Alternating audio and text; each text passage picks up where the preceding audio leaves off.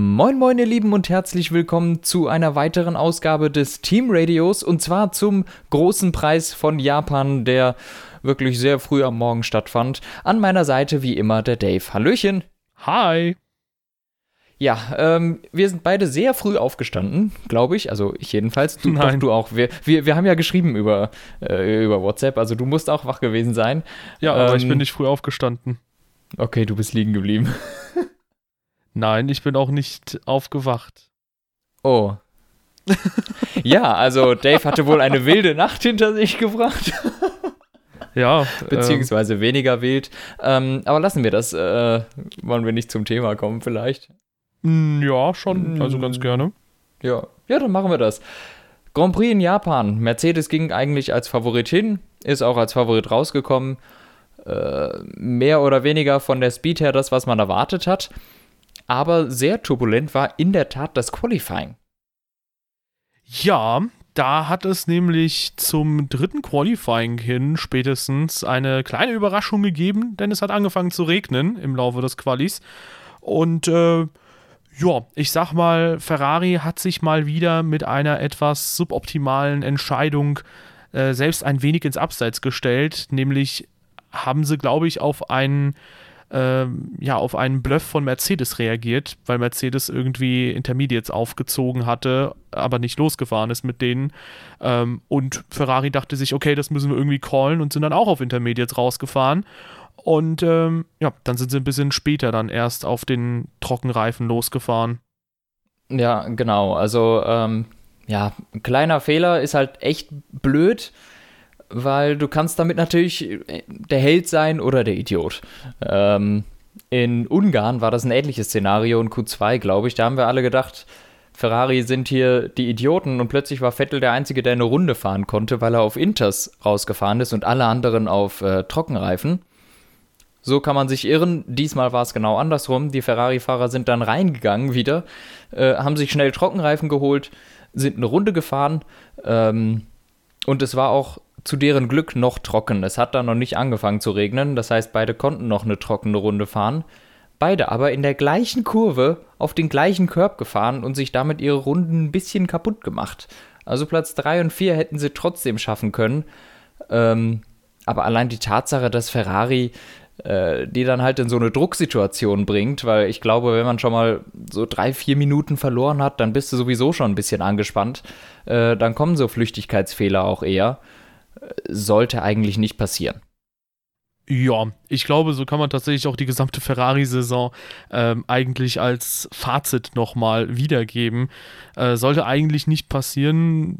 Ja, werden wir auch im Rennen später nochmal dazu kommen, aber ja, ähm, du hast es gesagt, beide Ferrari rutschen quasi nach Spoon aus oder heißt die gesamte Passage diese Doppellinks dann Spoon oder ist nur die erste Linkskurve Spoon? Für mich ist beide, das ist das ganze Ding ein Spoon. Okay, also, Also- quasi auf mittlerer Höhe von Spoon quasi, bevor es in Ja. die zweite Linkskurve geht. Da sind sie außen auf den Körb gekommen. Raikönen hat da ein bisschen Zeit verloren. Äh, man muss auch dazu sagen, äh, trotz dieser verlorenen Zeit, ich glaube, alle hatten ein oder allerhöchstens zwei Runs, wo sie halbwegs normal äh, fahren konnten zu guten Bedingungen. Und Ja, ähm, Ich, ich glaube sogar niemand hatte zwei Runs. Ja, ja, also, Also, auch die Mercedes, die dann an die Box kamen, neue Reifen holen, da war es dann nass. Da hat es angefangen zu regnen. Jeder hatte einen Run. Ja, also äh, natürlich verändern sich die Bedingungen da sekündlich, aber ähm, trotzdem, ich glaube, beide Ferrari hätten da ein deutlich besseres Ergebnis rausholen können. Raikönnen ist da ein bisschen quer gestanden. Das hat, glaube ich, ihm den dritten Platz gegen äh, Verstappen gekostet. Und bei Sebastian Vettel, da waren es dann 4,4 Sekunden, die er dann zurücklag durch Mhm. den etwas größeren Ausritt. Und das ist mal wieder sowas. Natürlich hat das Team an der Stelle einen Fehler gemacht, aber auch die beiden Fahrer haben in der Situation nicht das Optimum rausgeholt. Denn etwa zur selben Zeit waren auch die beiden Toro Rosso auf der Strecke und die waren etwa eine halbe Sekunde hinter Kimi Räikkönen und, naja, gut, etwa zwei Sekunden vor Sebastian Vettel. Dadurch eben, dass die halt. Ähm, ja, keinen so klaren Fehler anscheinend drin hatten und auch Esteban Ocon ist Ja. dann vor Vettel gestartet. Und Grosjean. Nee, qualifiziert. Gestartet ist er nicht davor, weil er ja strafversetzt wurde. Achso, ja. Ähm, ja, sagen wir so, es ging schon noch. Es war ja, es war halt noch nicht nass zu dem Zeitpunkt. Aber es sind, ist halt trotzdem einfach eine, eine saudumme Sache von Ferrari. Was heißt eine dumme Sache? Ich habe ja vorhin selber gesagt, das kann passieren, aber es ist einfach ungünstig. Eine Sache, die noch aufgefallen ist, ähm, das ist auch im Interview danach äh, rausgekommen, dass Lewis Hamilton in genau dieser Kurve in seiner Einführungsrunde auf die Curbs gefahren ist, um zu testen, ob er die in der fliegenden Runde nutzen kann. Und das hat er dann natürlich auch nicht getan. Ähm, das sind dann entweder so Sachen, die sehr für Lewis Hamilton sprechen oder sehr dafür sprechen, dass die Ferrari-Fahrer ein bisschen unter Zeitdruck waren und nicht die Zeit dafür hatten, solche Sachen zu testen. Allerdings war Hamilton auch der Einzige, aber ähm, es wurde dann auch mal gezeigt in der Wiederholung, wie er tatsächlich in der Einführungsrunde mit den Reifen auf die Curbs fährt und guckt, ob da Spray hochkommt oder so oder ob es rutschig ist. Also ziemlich interessant. Ja, das ist natürlich so ein gewisser Trade-off, den man da macht. Also zum einen kostet dich das natürlich Zeit, die Streckenbedingungen werden meist etwas schlechter. Mhm. Die Frage ist halt, willst du eine allgemein Ticken langsamere Strecke haben oder willst du es halt riskieren, dass du so einen dicken Schnitzer drin hast? Und ja, die Hamilton-Methode, die hat sich hier, glaube ich, dann einfach bewährt. Drei Zehntel vor Bottas, 1,3 Sekunden vor dem nächsten Nicht-Mercedes, äh, Max Verstappen auf drei. Und äh, ja, der Erfolg gibt ihm dann dementsprechend recht. Und das erinnerte so ein bisschen an die alternative Linie, die Verstappen in Brasilien 2016 gefunden hatte, wo er aus dem Senna S quasi diese ganz langgezogene Linkskurve mhm. äh, ganz, ganz weit außen genommen hat und da halt zusätzlichen Grip gefunden hat. Und da hat er auch in der Safety-Car-Phase testen können da hast du natürlich nicht so eine Limitierung, dass die Strecke immer schlechter wird, nur für dich, sondern da gilt das natürlich für alle und insofern hinter einem Safety Car, da kannst du auch nicht viel schneller fahren, da kannst du viel rumtesten. Aber ähm, ja, es zeigt sich dann doch immer wieder, es kann sich auch durchaus lohnen, wenn man die Streckenbedingungen etwas genauer inspiziert. Und das hat Hamilton an der Stelle gemacht und deswegen ja, hat er dann auch eine ziemlich starke Pole geholt, mal wieder. Ja, man, man muss aber auch dazu sagen, völlig egal, was Ferrari gemacht hätte, auf welchen Reifen die rausgegangen wären, die hätten Mercedes für Startreihe 1 so oder so nicht gefährlich werden können. Also eine Pole wurde da jetzt nicht verspielt, sondern vielleicht eine zweite Startreihe. Ja, und die hätte aber doch schon einen großen Effekt haben können, denn ja. wenn wir da langsam mal überleiten wollen zum Rennen, man hat äh, tatsächlich gesehen, dass in der ersten Runde ja, zumindest Sebastian Vettel enorm gut weggekommen ist. Der hat viele, viele Plätze gut gemacht, kam da, glaube ich, vielleicht war das noch in der ersten Runde, dass er Grosjean auch noch überholt hat. Mhm, und da, glaube, wurde, ja. da wurde er schon Fünfter und äh, ist dann in der ersten Runde quasi auf Platz 5 gewesen. Und ich glaube, das mit Raikkonen und Verstappen war auch in Runde 1, wenn mich nicht alles ja. täuscht. Womit Vettel dann innerhalb von einer Runde quasi den vierten Platz sich geholt hatte. Und damit war quasi das Problem vom Qualifying wieder weggewischt. Aber dann äh, gehen wir doch mal ganz, ganz kurz auf die Situation zwischen Verstappen und Raikönnen ein, denn Verstappen vertut sich in der Schikane, in der letzten Schikane, kommt ein bisschen weit raus, kommt zurück auf die Strecke und äh, Raikönnen ist da schon außen und äh, möchte dementsprechend auch vorbeikommen, ohne eine Kollision mit Verstappen zu riskieren. Und Verstappen untersteuert einfach äh, in ihn rein. Da gab es eine kleine Kollision, die nicht allzu heftig war, aber äh, die, glaube ich, trotzdem ein bisschen was bei Raikönnen kaputt gemacht hat. Und ähm, äh, ja, also am Auto und äh, ich glaube auch Verstappen, auch im späteren Rennverlauf, da ging ein bisschen was am Auto kaputt, aber ja, Verstappen hat da eine 5-Sekunden-Strafe bekommen, hat sich aber beschwert, äh, ja, Kimi hätte auch warten können, dass ich da äh, quasi wieder zurück auf die Strecke komme. Was sagst du? Ja, ähm, ich habe mir das Ganze nochmal angeguckt und muss sagen, die Strafe geht meines Erachtens in Ordnung, denn ähm, die Strafe ging ja nicht dafür, dass er Kimi weggeschoben hat, sondern dafür, dass er ähm, dangerous wieder auf die Strecke, äh, gefährlich wieder auf die Strecke gefahren ist. Denn er war ja de facto neben der Strecke und kam quer wieder auf die Strecke drauf.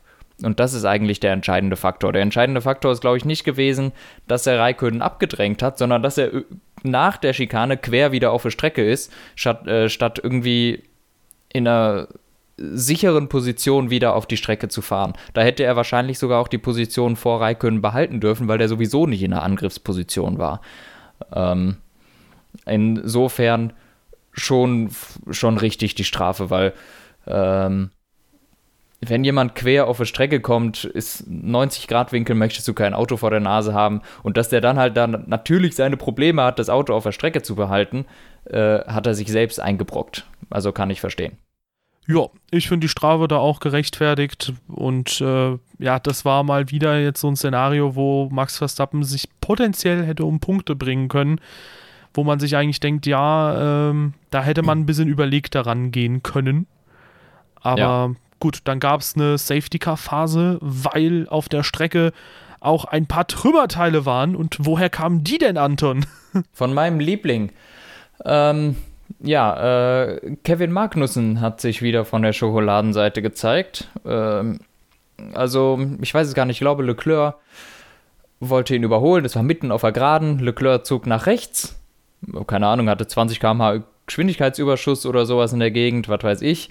Und Magnussen kam auf die glorreiche Idee, ich fahre jetzt auch dahin, wo der ist und es kam, wie es kommen musste. Es hat sich eigentlich die letzten paar Rennen schon angedeutet, dass es irgendwann schief geht. Jetzt ist es schief gegangen, denn Leclerc konnte schlichtweg nicht mehr ausweichen. Er hatte plötzlich da, wo er hingefahren ist, schon wieder ein Auto vor der Nase. Und zwar das gleiche.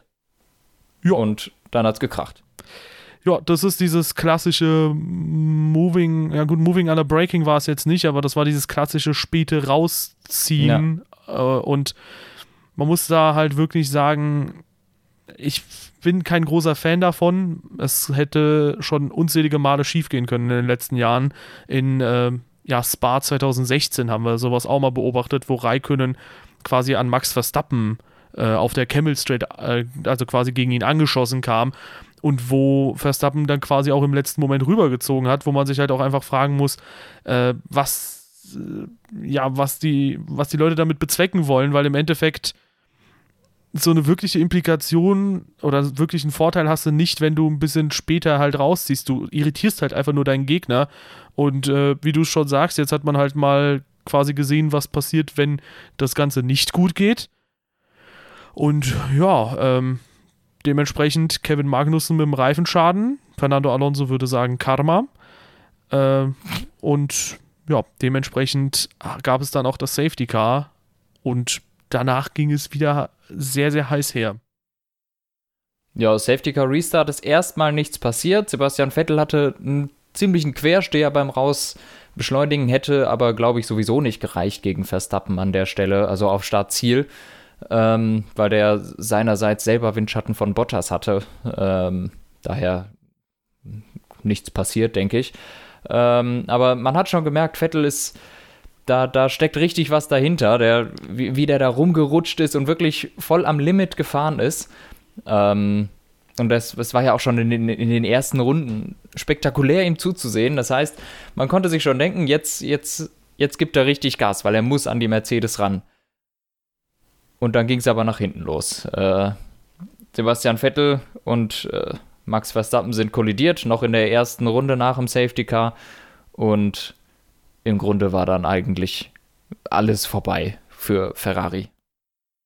Ja, auch wieder Spoon in Spoon rein äh, hat Sebastian Vettel dann quasi versucht, die Innenseite zu beanspruchen. Und äh, ich habe mir dadurch, dass man jetzt auch F1 TV Pro, also dass ich das nutzen kann, äh, habe ich mir auch nochmal im Nachhinein auch die deutsche Spur mal angehört, um auch mal herauszuhören, was denn so die Meinung dort war, weil sonst höre ich mir halt die Sky-Leute an. Und äh, auch Christian Danner hat halt gemeint, ja, da war Sebastian Vettel halt einfach ein bisschen übermütig, hat da ein bisschen zu viel gewollt. Und äh, die Meinung teile ich dann, dass er halt ein bisschen zu aggressiv da rangegangen ist und halt dann dementsprechend äh, ja, ähm, Max Verstappen da schnell kriegen wollte. Es ist zwar verständlich aus der Position heraus äh, quasi in, mit der er ins Rennen gestartet ist, weil die WM schon so gut wie gelaufen ist oder war. 50 Punkte Rückstand hatte er zu Hamilton, das heißt für fünf verbleibende Rennen oder nach diesem sind jetzt nur noch vier, ähm, dass er entsprechend viele Punkte aufholen soll. Und ein dritter Platz hilft Sebastian Vettel nicht weiter. Da hilft es nicht weiter zu sagen, ja, der Verstappen hat doch eine Strafe, den kriegst du spätestens ja. beim Boxenstopp. Und äh, äh, Vettel will auch nicht Zweiter werden, ja, weil Valtteri Bottas äh, hätte er eventuell am Ende nochmal angreifen können, wenn er Geduld gehabt hätte und wenn alles gut gegangen wäre. Aber auch das ist natürlich nicht das Ziel. Trotzdem reiht sich das so ein bisschen in die äh, ja, aggressiven Manöver, die Sebastian Vettel dieses Jahr hatte, ein. Und ähm, im Endeffekt hat man auch hier dann eine Kollision gehabt, die ihm dann einige Punkte gekostet hat. und äh, wo er vielleicht ein wenig zu übermütig da reingegangen ist. Denn gegen Mittelfeldteam kannst du da problemlos, glaube ich, an der Stelle versuchen, ein Manöver zu starten. Ich glaube aber, gegen Red Bull kannst du das nicht machen und Max Verstappen hat ihm sogar Platz gelassen und trotzdem hat es da gekracht und bei Vettel waren dann halt die gesamten Bartsports weg. Trotzdem fuhr er am Ende nochmal Bestzeiten, aber ja, von ganz hinten das Feld aufzurollen mit einem aerodynamisch ledierten Auto, das war natürlich keine so einfache Aufgabe, vor allem in Suzuka. Und damit ist er quasi auf den maximalen Platz, den er hätte bekommen können, auf Platz 6 wieder vorgefahren. Ja. Ähm, ja, ich habe mir tatsächlich die deutsche Spur nicht angehört. Äh, ich habe das nicht ganz mitbekommen, aber es, es gibt dazu einfach nicht viel zu sagen. Da gibt, also, mir fehlen langsam so ein bisschen die Worte, ehrlich gesagt. Es wird viel, es sind viel zu viele solche Fehler, die Vettel macht. Das Qualifying in Japan, jetzt das.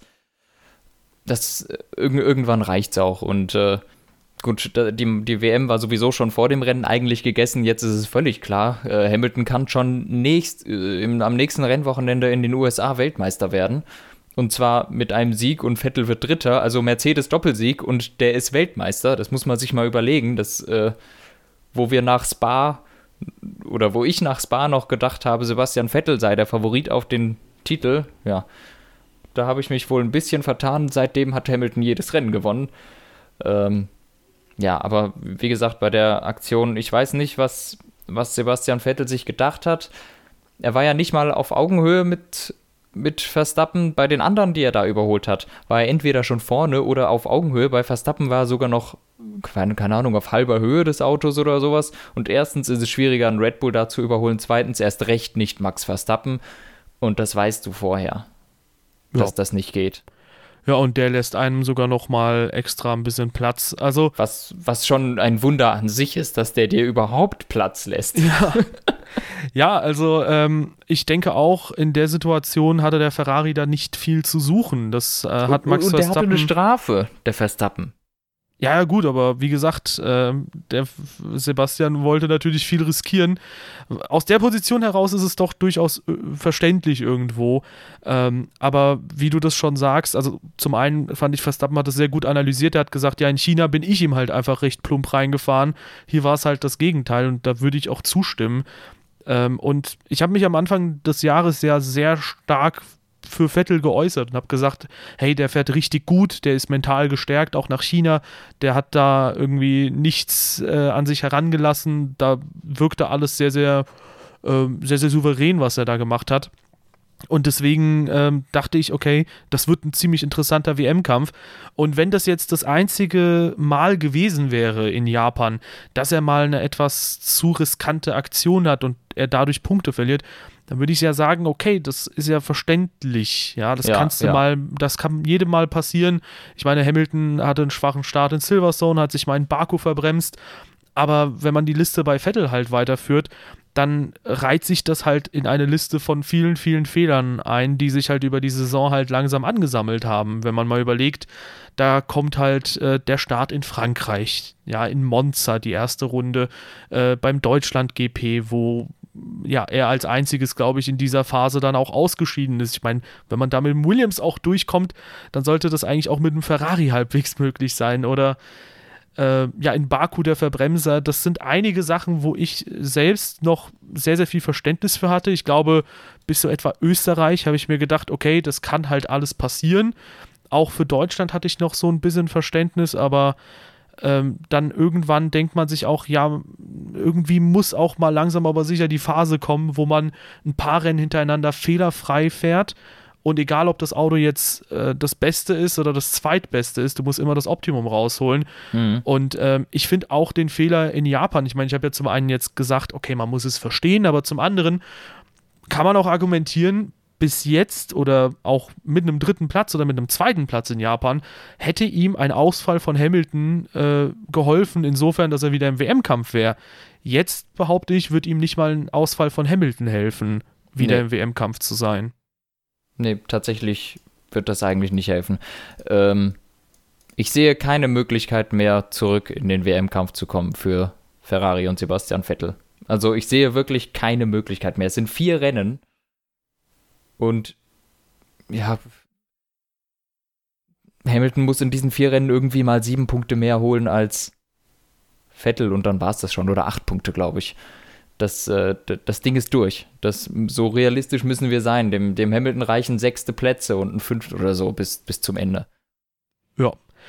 Ja, es ist halt wirklich schade, weil ähm, man bekommt immer so ein bisschen die Hoffnung. Dieses Jahr war auch Ferrari ziemlich stark und ähm, Sebastian Vettel ist ja ein Fahrer, der auch 2017 schon sehr, sehr stark teilweise aufgetreten ist. Ich meine, Überholmanöver, die er in China gezeigt hat oder mhm. in Spanien gegen Bottas letztes Jahr, das waren hervorragende Manöver und auch dieses Jahr äh, Zweikämpfe mit Hamilton, die er geführt hat, in Österreich zum Beispiel oder auch das Überholmanöver in Silverstone. Das sind richtig, richtig schöne Aktionen, die Sebastian Vettel immer wieder gelingen, aber dazwischen kommt halt immer wieder mal was, wo man dann sagen muss, okay, es reicht nicht ganz gegen jemanden, der aktuell quasi seit Jahren schon in Hochform fährt, wie Lewis Hamilton. Und ähm, dessen Team dieses Jahr zwar vereinzelt Fehler gemacht hat, aber auch dessen Team halt einfach ziemlich gut agiert. Das ist halt ein bisschen was anderes als gegen Alonso, der halt damals mit Ferrari ein Team hatte, was dann ein bisschen, äh, ja, Banane war. Und jetzt erfährt halt Sebastian Vettel selbst auch stellenweise. Jetzt ähm, ist er selber in dem Bananenteam. Genau, was da halt alles äh, mhm. pro Problematisches passieren kann. Aber ja, ähm, hätte interessant werden können. Ich hoffe halt wirklich nur, also ja. zum einen sollte man die Kritik auch richtig auffassen. Ich meine, es geht nicht darum, einen Fahrer zu bashen und wir machen das auch sehr sachlich. Ähm, man muss halt aber trotzdem einfach sagen, wenn Sebastian Vettel weiterhin so fehleranfällig unterwegs ist, dann muss auch jeder Fan das einfach wahrnehmen, dass es langfristig nichts mit einem WM-Titel mehr werden wird. Du musst gegen Hamilton und gegen Mercedes auf einem psychologisch enorm hohen Level agieren. Du darfst kein zartes Nervenkostüm haben und dann hast du eine richtig gute Chance. Ansonsten mhm. wird es schwierig. Ja. Noch eine andere Sache, die ich da einfach gerne mit reinbringen würde in diese gesamte Geschichte ist äh, die Thematik um Ferraris Powerverlust. Ähm, die sind ja plötzlich langsamer geworden als Mercedes. Und zwar um Singapur. Wir haben zuerst gedacht, das seien nur die Reifen. Äh, es stellte sich dann aber raus, dass, weil ja Ferrari eine zweigeteilte Batterie fährt, die einen zweiten Sensor bekommen haben, der noch mehr Energieflüsse misst. Und seitdem haben die weniger Power. Es gibt natürlich nichts Offizielles, aber das stellt die Vermutung sehr nah, dass Ferrari mehr Energie aus der Batterie abgerufen hat, als man darf und es jetzt nicht mehr tut.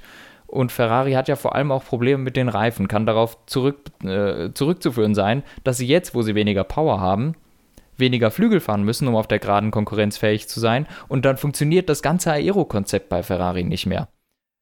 Ja. Das sind Theorien, aber ich finde, die ist sehr plausibel, denn die Tatsache, dass seit ähm, seit Singapur anscheinend ein zweiter Sensor drin ist und äh, sowohl Renault als auch Auto, Motor und Sport berichten, dass die GPS-Daten sagen, dass Ferrari nicht mehr diesen seltsamen Poweranstieg zwischen 180 und 280 km/h hat,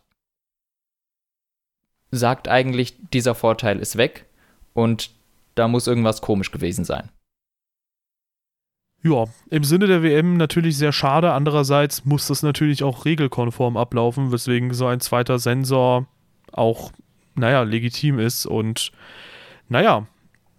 Ja, man, man, muss, man muss dazu sagen, äh, einfach nur zur Erklärung, äh, Ferrari sind die einzigen, die mit einer zweigeteilten Batterie fahren und alle anderen fahren mit einer einfachen Batterie, weil es gibt natürlich Leute, die sagen, hey, warum kriegt nicht Mercedes auch einen zweiten Sensor? Das ist völlig nutzlos. Die Batterie hat einen Ausgang, da kommt die Energie raus. Du kannst die Sensoren nur hintereinander packen. Der Ferrari-Batterie hat zwei Ausgänge. An einem davon war ein Sensor. Das ist natürlich ein bisschen dumm, ne? Ähm, der andere hat jetzt auch einen bekommen. Ähm, deshalb bekommen die anderen Teams keinen zweiten Sensor, weil auch nur Ferrari zwei Batterien hat. Ja, ja, also äh, ich denke, wir können tatsächlich jetzt relativ zuverlässig sagen, dass der WM-Kampf schon sehr klar ist und wahrscheinlich schon entschieden ist zugunsten von Lewis Hamilton. Mhm. Ähm, Mercedes aktuell auch in absoluter Hochform, wobei Valtteri Bottas zum Ende hin auch äh, mal wieder gezeigt hat, dass es da immer wieder ein bisschen problematisch werden könnte. Zumindest Red Bull scheint nachdem sie, glaube ich, Fehler in der Aero-Abstimmung gefunden haben, jetzt wieder auf äh, Höhe zu sein, auf Augenhöhe, zumindest mit Valtteri Bottas in Form von Max Verstappen. Auch Daniel Ricciardo mit einer starken Aufholjagd, nachdem das Qualifying bei ihm ja zum Vergessen war, nur fünf Sekunden hinterm Teamkollegen im, ins Ziel gefahren. Das ist auch ziemlich ordentlich. Gut, Verstappen hatte auch ein leicht lidiertes Auto. Raikönnen dann relativ unspektakulär. Der hat sich, glaube ich, auch irgendwann einfach wirklich zurückfallen lassen, hat dann 50 Sekunden Rückstand und äh, Sebastian Vettel dann entsprechend mit einer Minute 10 dann auf dem sechsten Platz wieder vorgefahren, vor dem äh, Rest des Feldes dann quasi. Aber die schnellste Runde geholt. Ja. Also die Pace im Ferrari war, war dann im Rennen doch da. Also das Ding war flott. Ja, flott war der durchaus. Die Frage ist nur, wie viel schneller hätte zum Beispiel Lewis Hamilton gekonnt. Ja, pf, keine Ahnung. Der ist wahrscheinlich. Die, die beiden Mercedes sind wahrscheinlich das ganze Rennen im Engine Safe Mode gefahren oder so. Ja, kann man sich gut vorstellen.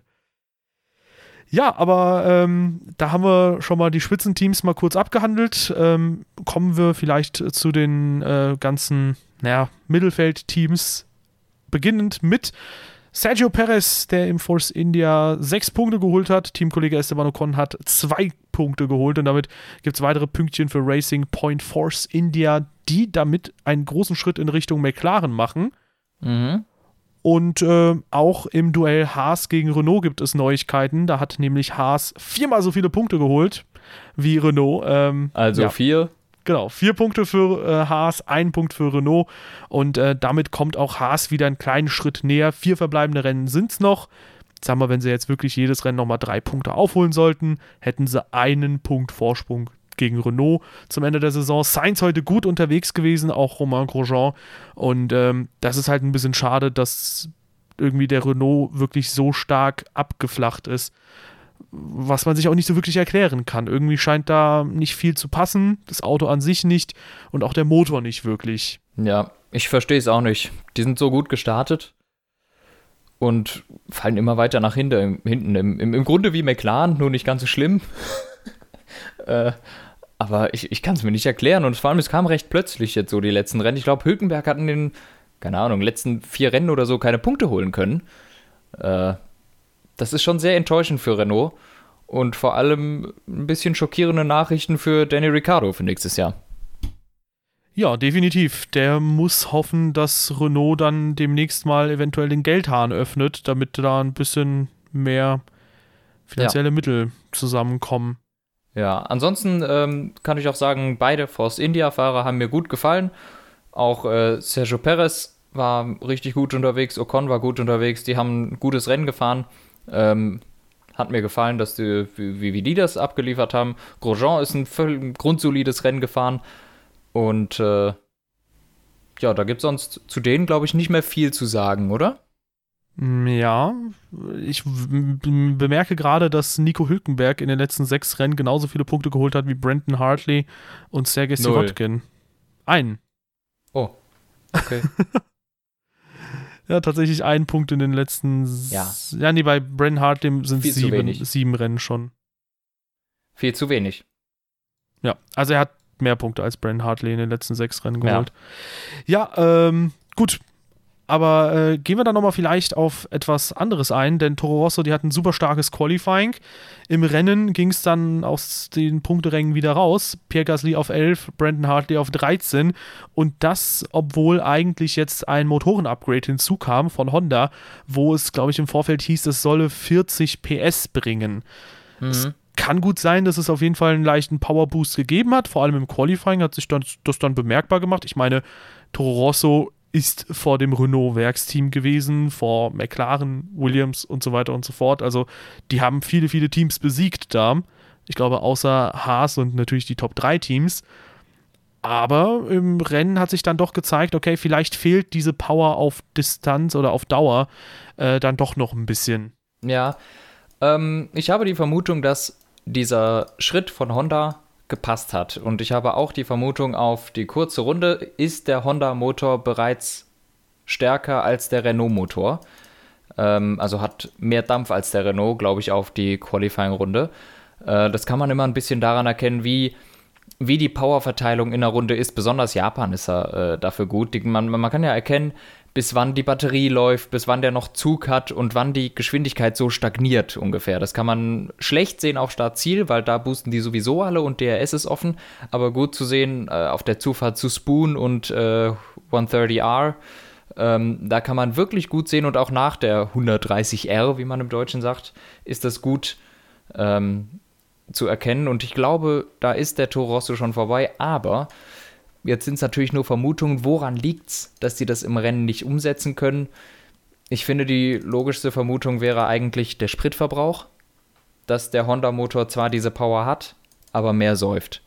Und ähm, dadurch, das wäre natürlich das Problem, da müssen sie Leistung runterschrauben, damit sie überhaupt ins Ziel kommen.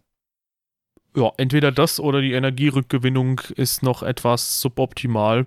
Kann natürlich auch sein, ja im Endeffekt äh, kann man dennoch, glaube ich, positiv festhalten, dass es mit Honda gut nach vorne geht und das lässt auch für 2019 auf einen sehr, sehr spannenden Saisonverlauf für mm, ja, Red Bull hoffen. Ja, gute Red Neuigkeiten für Red Bull genau, bei Red Bull, da hatte man ja überlegt, okay, ist da der Honda-Motor jetzt besser oder schlechter? Wann kann Red Bull wieder um die WM mitkämpfen?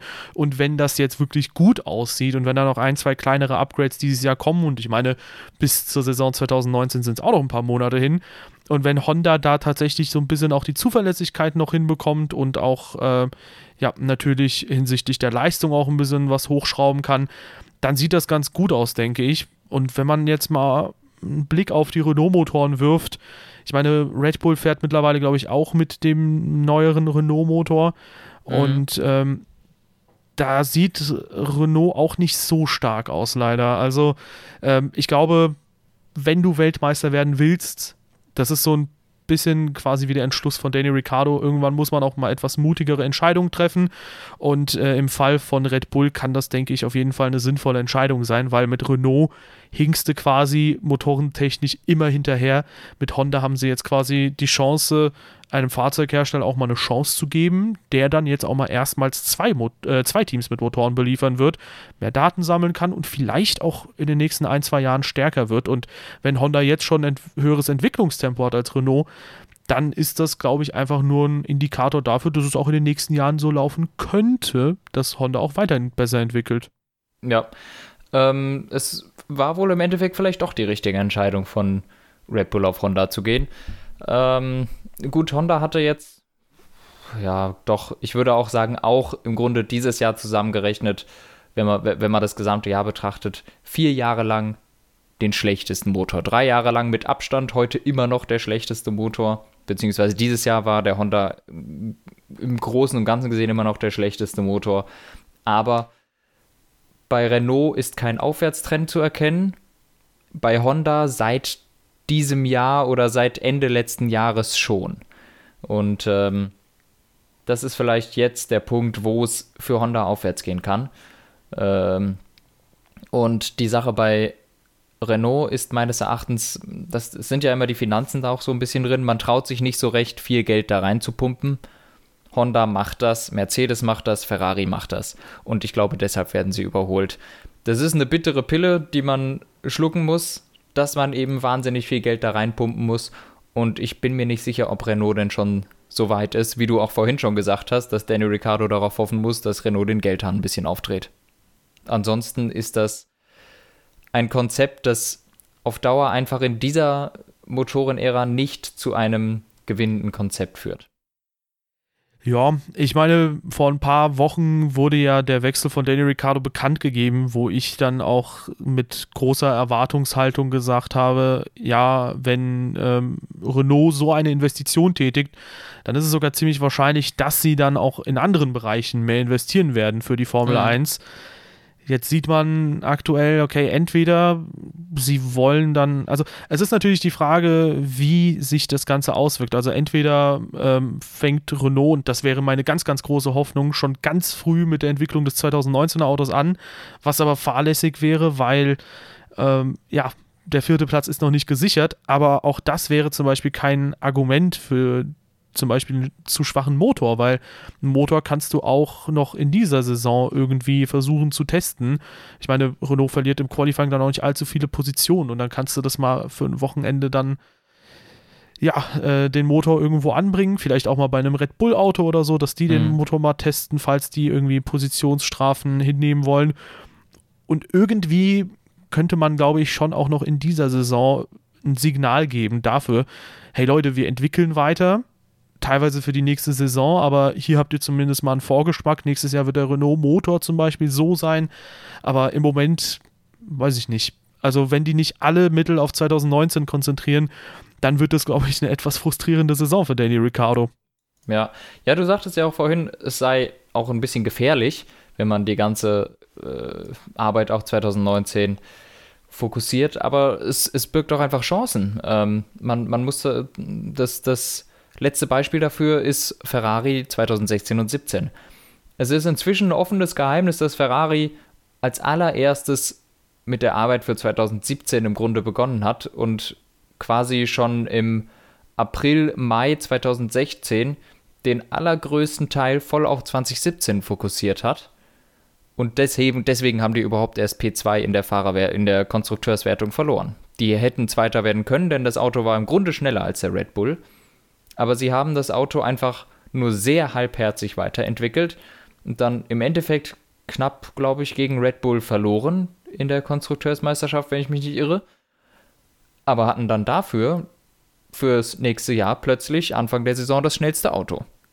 Und das kann sich schon auszahlen, dieser, dieser Gamble. Natürlich ist es blöd, wenn man das dann macht, eine Position verliert in den Konstrukteurswertungen und dann ist das Konzept scheiße, das man auf die Beine stellt.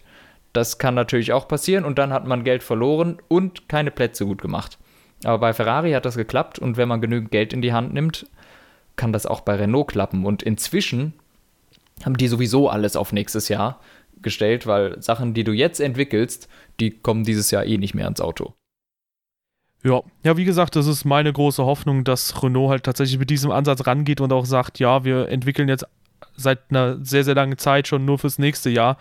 Ähm, man müsste natürlich schauen, ab wann denn so dieser Abwärtstrend gekommen ist und wie die WM da noch äh, ja ausgesehen hat, weil ich könnte mir schon durchaus vorstellen, dass es zu einem Zeitpunkt war, wo Renault noch deutlicher vor Haas war. Und da kannst du natürlich schon überlegen, okay, wir gehen das Risiko ein, wie du schon gesagt hast, äh, vielleicht verlieren wir eine Position, aber dafür sind wir nächstes Jahr richtig gut unterwegs. Wie gesagt, das ist so meine größte Hoffnung, ob das wirklich eintreten wird, da müssen wir mal abwarten und äh, ja, Vielleicht ist Renault nächstes Jahr richtig stark, vielleicht aber auch nicht. Aber wie gesagt, ich glaube auch gewisse Entwicklungen, sowas wie eine neue Motorstufe oder so, die man bauen könnte, das könntest du ja schon auch 2018 schon einführen. Aber bis jetzt sieht man da noch relativ wenig. Ja, vor allem sind die irgendwie auch alle kein Fortschritt. Das ist ja das größte Problem. Ja. Ja, und äh, wo wir vorhin auch über den Honda-Motor gesprochen haben, ich glaube, einem Team würde der Honda-Motor ziemlich gut tun, nämlich McLaren. ähm, ja, also in den Honda-Jahren sah das ja immer wieder relativ schwach aus, was da auch lief, auch auf der Powerstrecke in Suzuka. Jetzt mit äh, Renault Motoren, da sieht es auch nicht wirklich besser aus. Ganz im Gegenteil. Ich glaube, McLaren und Williams, die haben wir schon zu Genüge behandelt, aber einfach mal an der Stelle auch noch gesagt, Fernando Alonso hat da schon ähm, bekannt gegeben, dass McLaren eigentlich nur noch für die 2019er Saison testet. Insofern, äh, das ist vielleicht ein bisschen frustrierend jetzt noch für McLaren zu fahren, vor allem wenn es zwei Fahrer sind, wo es nach diesem Jahr heißt, okay, äh, haut rein, Leute, aber ja, McLaren, vielleicht sind die auch nochmal so ein Kandidat, die nächstes Jahr ein bisschen flotter unterwegs sind. Es wäre dem Team zu wünschen, es ist ein Team mit einer mega langen Tradition, aber ähm, ja, auch das sehe ich gerade noch nicht so wirklich kommen. Nein, ich kann es mir nicht vorstellen. Äh, also, ja, Lando Norris und vor allem Carlos Sainz tun mir sehr leid, dass die da fahren müssen. Ist undankbar, wirklich. Eine undankbare Aufgabe, in diesem Team fahren zu müssen im Moment, glaube ich. Und das wird für die kein Spaß. Ja. Ja, aber für den Rest der Saison, da ist zwar der WM-Kampf jetzt schon größtenteils gelaufen, man kann aber noch mal bei der KWM vor allem ein paar sehr, sehr interessante Kämpfe nochmal mitverfolgen. Wie gesagt, der Kampf um Platz 4, der ist noch lange nicht entschieden. Renault mhm. und Haas trennen nur 8 Punkte.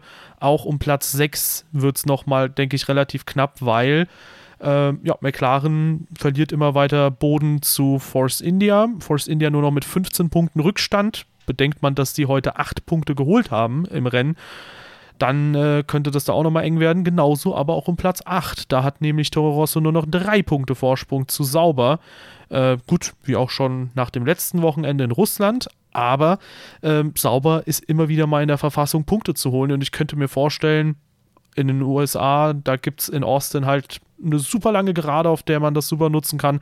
Auch Start-Ziel, da kannst du den Ferrari-Motor, denke ich, ganz gut aufdrehen gegen mhm. die Honda-Motoren. Und auch in Mexiko, da dürften die ganz gute Chancen haben und vielleicht auch in Abu Dhabi. Und deswegen, ja, insgesamt drei verschiedene Konstellationen, wo es noch ziemlich interessant werden könnte. Und insofern, bei den Mittelfeldteams wird es, glaube ich, richtig, richtig, richtig spannend nochmal. Ja, das glaube ich auch. Und äh, ich glaube, das haben wir in der letzten Folge auch schon gesagt. Darauf freue ich mich auf die Mittelfeldteams, weil ja, der Zug ist vorne abgefahren. Ich sehe auch kaum mehr eine Chance für Ferrari in der KWM noch ranzukommen. Das ist durch. Ja. Gut, äh, ich glaube, dieser Podcast ist auch durch, um das mal als kleine Überleitung zu nehmen. Ja, Oder hast wir, du noch einen Punkt? Ja, wir können auch sagen, Hamilton ist gutes Rennen gefahren. Bottas im Grunde auch. Die zwei haben wir mal gar nicht angesprochen bis jetzt, glaube ich. Äh, die haben wir, glaube ich, übersprungen. Kann das sein? Ja, so ziemlich, aber. War ja auch nichts los, ne? Ja, die sind da vorne halt irgendwie weggegurkt. Ja, Hamilton und Bottas, gutes Rennen. Äh, Hamilton natürlich gewonnen. Und äh, ja. Das wollte ich nur nochmal sagen. Ich glaube, wir haben vergessen, das einfach anzusprechen. Ja, gut, dass Hamilton gutes Rennen fährt, ist, glaube ich, eh Common Sense. mhm. Mittlerweile. Ja, aber da darf man echt mal dann gespannt sein auf, den, auf die nächste Saison, weil Hamilton dann mit Juan Manuel Fangio gleichgezogen haben wird, was die Anzahl der WM-Titel angeht. Als fünffacher Weltmeister geht er dann in die nächste Saison. Und äh, ja, aber bevor wir uns der widmen, es gibt ja noch ein paar Rennen. Es gibt auch die theoretische Möglichkeit, dass Hamilton viermal hintereinander durch irgendeinen technischen Defekt ausscheidet. Insofern auch da nochmal jeder Punkt zählt. Und äh, ja. Ja, ich bin gerade am gucken. Nee, es gibt keine rechnerische Chance für Valtteri Bottas mehr Weltmeister zu werden. Ah, schade. Das wäre echt cool gewesen, ja. ja gut, aber äh, schauen wir mal, wie die nächsten Rennen laufen. Jetzt haben wir erstmal eine Woche Pause. Dann geht es mit dem USA-Rennen weiter. Und äh, ja, an der Stelle dann äh, sei nochmal verwiesen auf unsere verschiedenen Kanäle. Ihr könnt diesen Podcast natürlich nicht nur auf YouTube oder Soundcloud hören, sondern auch auf iTunes und allen möglichen anderen Podcast-Apps mhm. und so weiter und so fort.